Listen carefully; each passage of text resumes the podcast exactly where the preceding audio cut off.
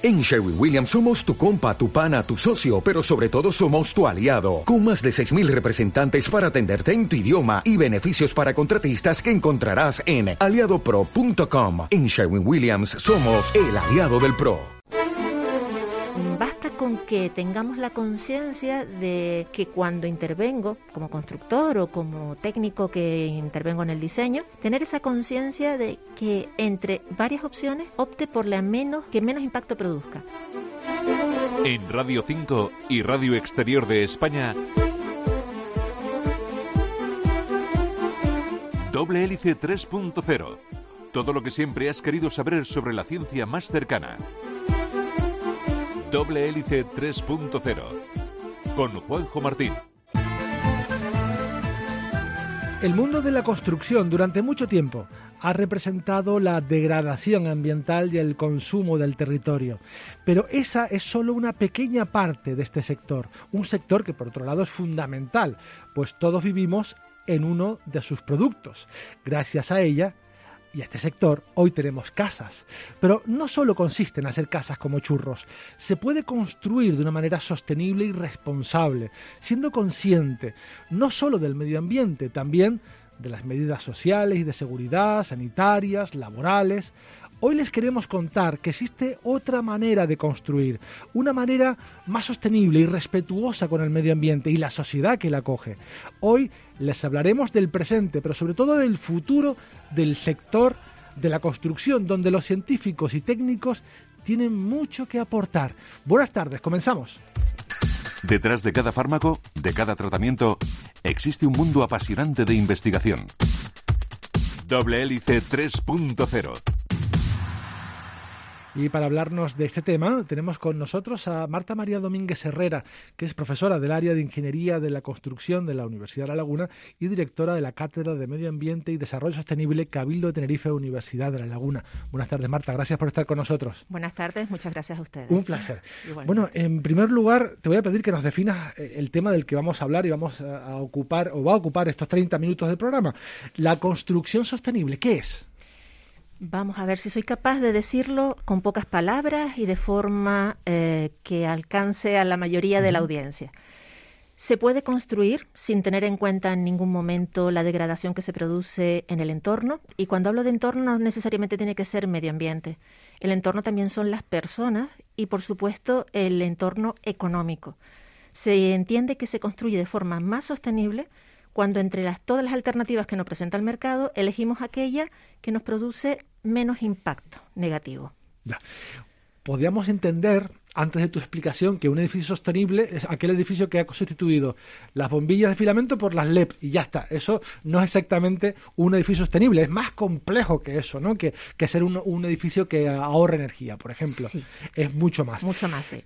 En estos días que me he estado documentando he leído que el edificio más ecológico posible puede ser aquel que no se construye.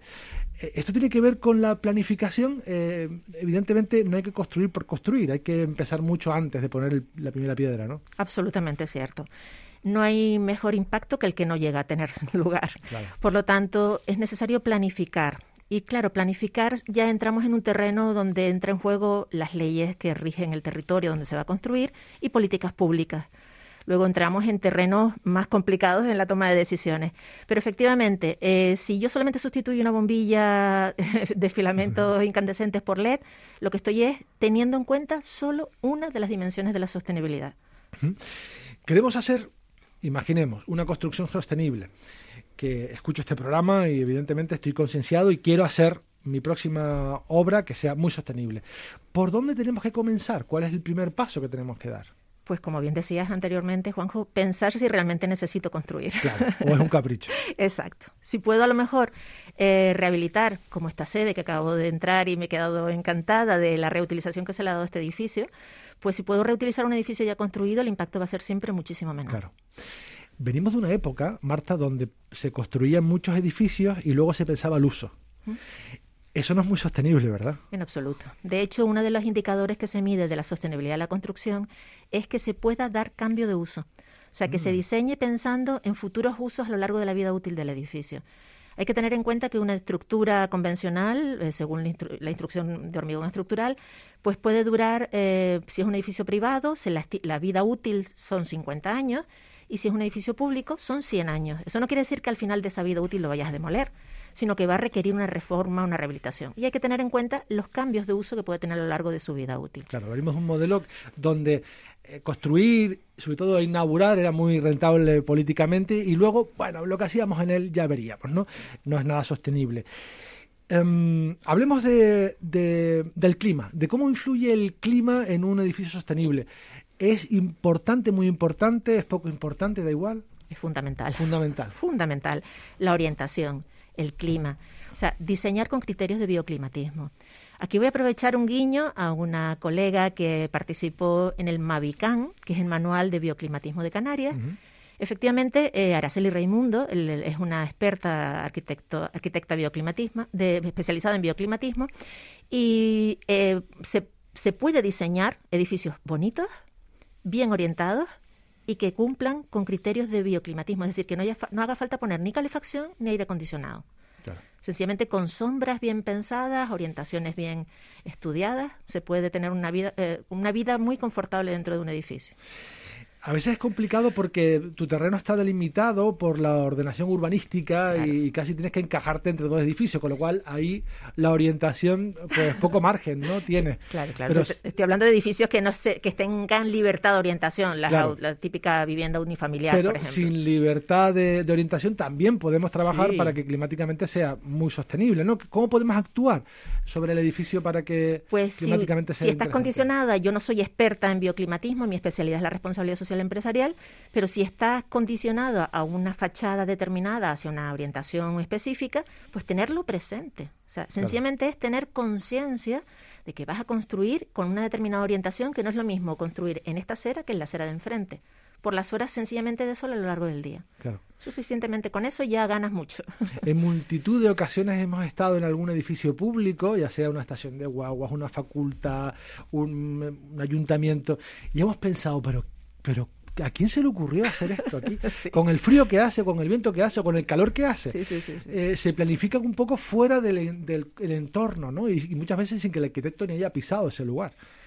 Antiguamente sucedía con más frecuencia. Hoy en día parece que hay más conciencia y sucede en menos ocasiones, pero todavía sigue sucediendo. Que se diseña sin pensar en la ubicación definitiva y sobre todo, insisto, en la orientación que va a tener ese edificio. Y se diseñan grandes ventanales en, en zonas donde el calor se escapa con facilidad y a la inversa donde no entra nunca el sol. Entonces, pues hay que tener eh, esa, esa precaución. Pero vamos, ese es un aspecto solamente medioambiental. Hay muchos más, como decíamos al principio. Tampoco es nada recomendable utilizar el cortapega, el diseñar un edificio para Coruña y luego, como quedó bonito, voy a construirlo en otros lugares de España porque eh, no es lo mismo vivir en A Coruña, por ejemplo, que en, Gran Canaria, evidentemente. Curioso, por supuesto. El, el agua y la energía tienen mucho que ver con la idea de un edificio sostenible eh, ¿Cómo podemos valorar estos dos factores para, que, para mejorar nuestro edificio? Eh, hay cuestiones básicas de reglamentación de cumplimiento, como puede ser el Código Técnico de la Edificación, donde te marca unos requisitos imprescindibles de salubridad y tienes que cumplir con una serie de pautas, que no voy a entrar en detalle ahora, pero vamos, que están legislados los mínimos. Pero por encima de esos mínimos están las cuotas, digamos, de calidad. Cuando tú quieres ofrecer a tu usuario un confort mayor, un uso adecuado de la, del agua, pues por ejemplo sistemas tan sencillos como la reutilización de aguas grises que se tiene que cumplir, pero no siempre se tiene en cuenta el almacenamiento de agua. Y en Tenerife en particular tenemos el gran problema, esta mañana mismo estaba hablando con un experto del tema, eh, Benjamín en González, estaba hablando con él precisamente del binomio agua-energía, es uno de los investigadores de, de, la cátedra, donde me decía claramente que el déficit de agua en Tenerife, en Canarias en general, pero en Tenerife es muy llamativo. Entonces, habrá que hacer algo, habrá que hacer algo y a corto plazo. Estamos hablando 2030, tener ya eso 2040 porque no llegaremos, pero vamos, hay que tenerlo eso muy muy claro. Todas estas medidas eh, climáticas, energéticas, abastecimiento de, ah, de, agua, eh, ¿solo se, se pueden aplicar a vivienda, a obra nueva o también a reformas o, o vivienda que ya está usada? Es perfectamente posible invertir y hacerlo en viviendas ya construidas. Precisamente hoy en clase le estaba diciendo a los alumnos, digo, uno de los defectos que creo yo que tiene nuestro sector de la construcción es que las rehabilitaciones y las intervenciones a posteriores de obras ya edificadas no se le suele dar el carácter del rigor de un proyecto. O sea, tenemos que pasar de la pequeña chapucilla a un proyecto de ejecución y decirle al, propietario, mire, usted tiene este, esta situación, debe intervenir en la envolvente y si interviene en la envolvente, pues va a ahorrar tanto en la factura de, aire de climatización, sea edificio público o privado. En cuanto a los materiales, Marta, ¿Esto de consumir cercano, kilómetro cero, también se utiliza en los materiales de construcción? Por eh, supuesto. O sea, tenemos que construir con lo que tenemos aquí al lado. Deberíamos, deberíamos construir con lo que tenemos al lado. El problema es que, la, digamos por así, el tejido empresarial está muy dañado. Desde el año 2006-2007, el sector de la construcción está muy tocado y esta es la, digamos, la, espada definitiva, la, puntilla definitiva es la crisis por la que estamos atravesando y encontrar mm, no siempre se encuentra con facilidad todos los materiales en, en local. Y hay una costumbre muy arraigada entre, la, entre algún tipo de, del sector, algún tipo de empresas del sector, en ir a buscar los materiales eh, pues a Holanda o a, China. o a Rusia. Entonces, esta, luchar contra esto es muy difícil porque les resulta mucho más competitivo traerlo de fuera, curiosamente. Sí, por ejemplo, estamos seguramente cada día pisando adoquines de basalto de China o ladrillos de no sé dónde. Y bueno aquí tenemos nuestro famoso bloque de picón no que muy típico muy típico. Em, ¿Y existe reciclaje en, este tipo de modelo? Eh, ¿Se pueden reciclar los materiales de construcción? Ah, vamos a ver, mm, prácticamente todos. hay algunos que son más fácilmente reciclables que otros, pero todos pueden, deben entrar en lo que se entiende por economía circular, es decir, que una vez se acabe su vida útil, se desmonte o se deconstruya, que es la palabra que se utiliza actualmente, la edificación, si la idea es demolerla, y esos materiales separarlos. De la misma forma que separamos nuestros residuos domésticos, debemos adquirir esa costumbre. ¿Qué ocurre? Que mm, todavía eso, aunque está legislado y es obligatorio, pues no se cumple al 100%. O sea, la separación en origen es básico, igual que en las viviendas.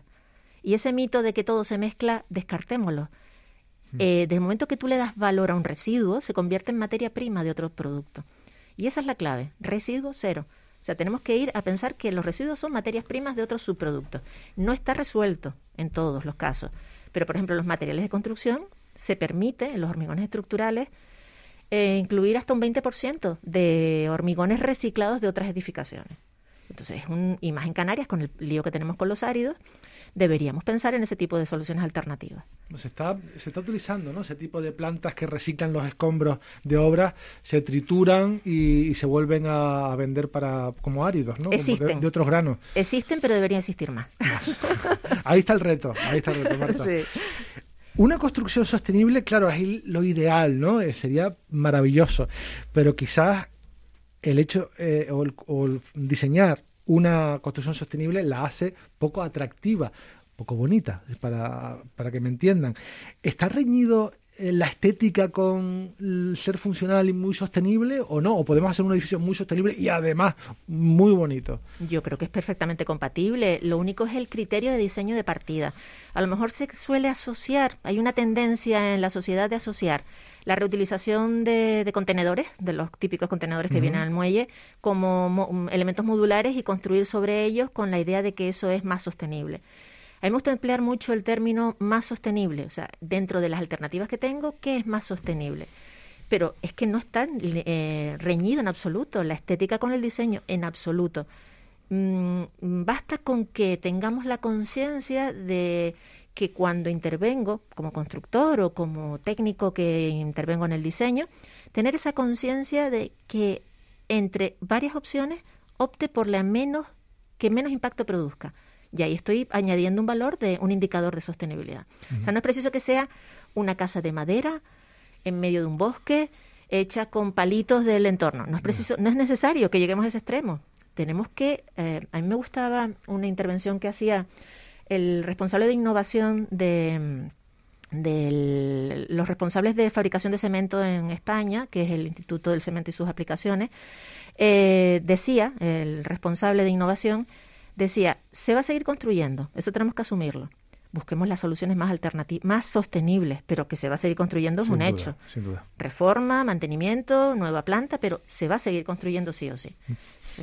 Marta, seguramente has tenido la ocasión de hablar con muchos constructores de grandes empresas, de pequeñas empresas, y a la hora de, explicarle esto y contarle esto que me estás contando a mí y a los oyentes, seguramente más de uno te ha dicho, sí está muy bien, Marta, pero esto es caro, es carísimo, seguro que esto ahora tengo que cambiarlo todo y va a ser muy caro. ¿Una construcción sostenible por necesidad es más cara que otra que lo sea menos? A ver, el, siempre en nuestro sector, en el sector de la construcción, hay un rechazo inmediato a, al cambio. El cambio es nuestro enemigo. Ya lo decía García Meseguer desde el año 89 que el, sector de la construcción, frente a todo el resto de los sectores industriales, es el más reticente a los cambios. Bien, partiendo de eso, todos los constructores piensan, salvo las grandes empresas constructores, que eso es imposible de llevar a cabo. No lo ven viable, no lo ven viable, pero no solo desde el punto de vista económico, sino incómodo y poco real, poco real. Piensan que esto es como una ensoñación, que no es real. Sí, sí, sí. Pero bueno, se puede hacer, hay buenas prácticas y lo único que tenemos que es aprender ir pasando tiempo y ir aprendiendo los unos de los otros y ver que, que se pueden tomar decisiones más sostenibles que otras sin invertir más. No todas son más caras. No todas son más caras. Antes de ir al reportaje, que por cierto nos vamos a ir a Marte, ah, tema que, te encanta, eh, me gustaría saber si esta pandemia va a modificar nuestra manera de construir. ¿Crees que, igual que, que ha modificado nuestras conductas y nuestra manera de vivir, va a influir en algo en la edificación o en el diseño? Vamos a ver, eh, en un libro que participé con mi colega Olga González Morales, mm, El turismo post-COVID, hablábamos de la relación entre el turismo y la construcción y abogábamos por la consulta que hicimos a varios expertos del sector que era necesario el cambio. Yo no tengo la garantía, ojalá tuviera esa bola de cristal y esa capacidad para adelantarlo. Lo que sí le puedo garantizar es que algo que deberíamos haber aprendido o debemos aprender de esta situación de pandemia es que o trabajamos de forma colaborativa, mente con mente, o no hay nada que hacer. Esto de yo me lo guiso, yo me lo como, como se suele decir vulgarmente, no es la solución. Tenemos que, nuestros, como dice el neurólogo eh, Jesús eh, José María Fuster, dice, las cortes prefrontales deberían trabajar al unísono. Si, si, hemos sido capaces de nueve meses de desarrollar una, una en un, plena pandemia una vacuna, podemos cambiar el mundo si quisiéramos pero no sé si eso llegará a suceder. Yo creo que vamos a cada vez tender a, a, tener elementos que sean menos tocables, menos manipulables, ¿no? que se hagan a distancia o con reconocimiento facial, pero sin tocar demasiado. Ahora sí, vamos a dar paso a nuestro reportaje. Les vamos a hablar en esta ocasión de Marte, como les anuncié ahora, porque un reciente estudio confirma que la gran parte del agua que tenía Marte ahora está bajo su superficie.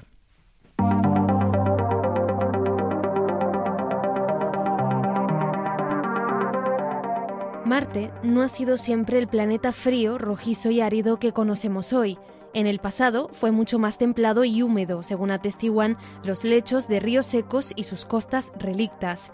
Hubo una época en que grandes volúmenes de agua líquida fluían por su superficie, aunque actualmente quede muy poca, en su mayor parte congelada, en los casquetes polares. Hasta ahora, diversos estudios apuntaban que aquella antigua agua marciana escapó al espacio a lo largo de miles de millones de años, una afirmación respaldada por la composición de su débil atmósfera. Sin embargo, las mediciones de la tasa actual de pérdida de agua atmosférica son demasiado bajas para que esta fuga explique por sí sola toda su pérdida.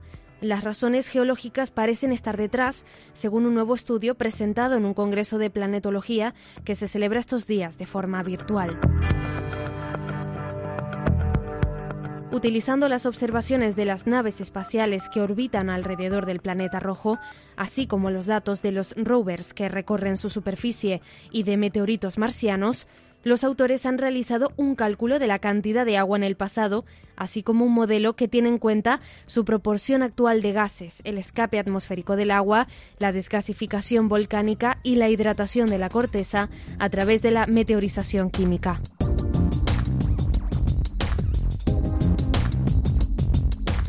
El equipo ha descubierto que hace unos 4.000 millones de años Marte albergaba suficiente agua como para haber cubierto todo el planeta con un océano de entre 100 y 1.500 metros de profundidad, un volumen equivalente a la mitad del océano Atlántico de la Tierra.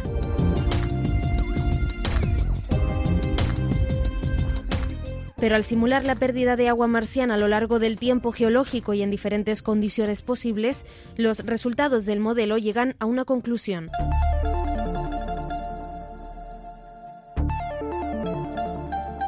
El volumen de agua que participaba en el ciclo hidrológico disminuyó entre un 40 y un 95% durante el periodo noáquico de Marte, hace entre 4.100 y 3.700 millones de años.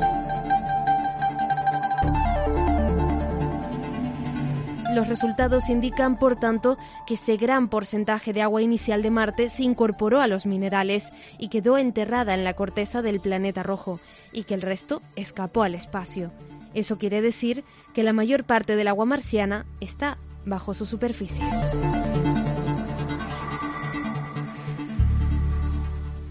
En Radio 5 y Radio Exterior de España, doble hélice 3.0. Exactamente, doble hélice 3.0 Radio 5 y Radio Exterior de España. Hoy estamos hablando con Marta María Domínguez Herrera, profesora del área de Ingeniería de la Construcción de la Universidad de La Laguna y directora de la Cátedra de Medio Ambiente y Desarrollo Sostenible, Cabildo de Tenerife y Universidad de La Laguna. Estamos hablando de la eh, construcción y edificación sostenible y uno de los aspectos fundamentales cuando se aborda este tema es la responsabilidad social empresarial, que es el tema fuerte de nuestra, de nuestra invitada de hoy. Em, bueno, explícanos qué es esto de la responsabilidad social empresarial. Bien, a ver, la definición de responsabilidad social es una definición que está estructurada y la, con la que yo trabajé o con la que yo suelo trabajar son las definiciones que da la Unión Europea. Son las que me parece a mí que son como más fáciles de entender y de trasladar al sector. ¿Qué ocurre? Eh, lo que se intenta es trasladar o la integración voluntaria por parte de los empresarios de acciones que redunden en, por decirlo así de forma coloquial, en la calidad de vida de las personas y de los agentes que forman parte de esa empresa, bien sea la alta dirección, empleados, sociedad del entorno, trabajadores, cualquier mm, persona que mantenga relación con esa empresa debe percibir esa responsabilidad social empresarial. Y esto en el caso de la construcción, ¿qué conlleva? Por ejemplo, ¿qué, qué, puede, en el caso que yo estudié, que es la provincia de Santa Cruz de Tenerife, eh, la guía que yo tomé como referencia es algo que está ya estipulado y que existe desde hace muchos años, que es em, el índice de construcción de la, el, perdón, el índice de contribución de la estructura a la sostenibilidad. Es decir, pequeñas acciones que se van tomando durante la ejecución del hormigón que contribuyen al eh, sostenimiento, o sea, a que el impacto sea menor, por así decirlo. O sea, en, la, en la selección de los materiales que empleo, a la hora de elegir el cemento más adecuado y que se fabrique, por ejemplo, localmente, la selección de las barras de acero. O sea, siempre estamos hablando de tomas de decisiones donde cada decisión que se toma repercute en la economía inmediatamente del entorno donde está ubicada la, la empresa del entorno propiamente dicho, por la consideración o no del impacto que puedas tener desde el punto de vista medioambiental. Y socialmente en dar trabajo al entorno, por ejemplo. O sea, son mm. ejemplos de, de intervención. Y eh, esta responsabilidad social empresarial que deberían tener las empresas, ¿le supone a ellas un gasto sin retorno o no? ¿O, o le reporta unos beneficios que quizás no sean económicos, pero algún serie, una serie de beneficios? Eh, habría que clasificar. Mm, en la clasificación, en la definición clásica de la Unión Europea se habla de dos dimensiones, la interna y la externa. Habría que ver la repercusión de las decisiones que se toman y las acciones que se hacen. Pero eh, sin ir más lejos, hay buenas prácticas empresariales que están dentro del concepto de responsabilidad social empresarial, pero que los empresarios ni los empleados tienen conciencia de que forman parte de la responsabilidad social. Por ejemplo, un buen eh, Mm, contrato, un buen contrato donde se mantiene la dignidad de las personas, se respeta la conciliación familiar, es un buen ejemplo de buenas prácticas. Al tener tiempo para trabajar, ocio y descanso, eso sería una buena práctica de responsabilidad social. O sea, que no estamos hablando, hombre, sí de dinero porque no le pides tantas horas de dedicación al empleado, pero hmm. creo que redundaría en, en, la, en el rendimiento del empleado. ¿Y ¿Qué, diferencia existe entre esa responsabilidad y la filantropía? O sea, la filantropía, eh, bueno, pues voy a donar no sé cuánto dinero a esta ONG y ya está, ya, ya he cumplido con este capítulo. Mm, la filantropía no se debe nunca confundir con la responsabilidad social, porque es que se, mm, hay que tener conciencia de que una empresa, cuando se sitúa en un territorio determinado y da trabajo a esas personas, al mismo tiempo está haciendo uso de recursos de ese entorno. Luego, lo que está devolviendo es lo que ha recibido. Y la filantropía es mm, de forma, digamos, altruista y para a lo mejor en un determinado fin concreto, específico, aportar una cantidad de dinero. Eso está muy bien, hay que, hay que aceptar la filantropía, por supuesto, no hay que rechazarla, pero no es la estructura. O sea, lo que se pretende es que eso forme parte de la estructura de la empresa, de su forma de trabajar, no que de vez en cuando dé una donación. Vale. ¿Y cómo de implementado está esto en este país o en esta comunidad? No sé a qué escala nos podemos mover. Eh, hablemos de escala país, comunidad autónoma, isla. Eh, en el sector que yo conozco, muy poquito. Muy, poco. Da igual el, el, ángulo que tomemos, que da igual. Sí, hay buenas prácticas, hay buenas prácticas, hay buenas personas, hay empresarios que son conscientes y responsables, pero no todos lo son, ni lo son de forma, por así decirlo, no llevan una gestión de esa responsabilidad, sino lo hacen de forma aleatoria. Y, el caso concreto es el altruismo, el altruismo y entregar filantropía, eh, dar por filantropía una donación eh, a un determinado sector. Esto es más fácil de implementar una gran empresa con una estructura, con un jefe de recursos humanos, con gente que tenga, tenga puesta la cabeza en esto, o también se puede escalar a las empresas pequeñas de construcción, que hay muchísimas más. Oh, el 95%. El 95%. De la estructura eh, empresarial de la provincia y del país son pymes y grandes empresas resta el 5 o el 8%. Eh, claro, eh, todo esto requiere, cuanto más recursos económicos tiene una empresa y más personal, más fácil es dedicarle cabezas pensantes a la gestión de la implantación, por ejemplo, de la ISO 26001, que es una norma, una NISO que está específica para la gestión de la responsabilidad social empresarial. Sin duda, siempre es más fácil comenzar a andar eh, con estos objetivos siendo responsable que reestructurar toda tu empresa para eh, adaptarla y ser sostenible, ¿no? Imagino que es mejor comenzar haciéndolo bien. ¿O no? Por supuesto, pero yo creo que siempre es preferible hacerlo, sea el punto que sea.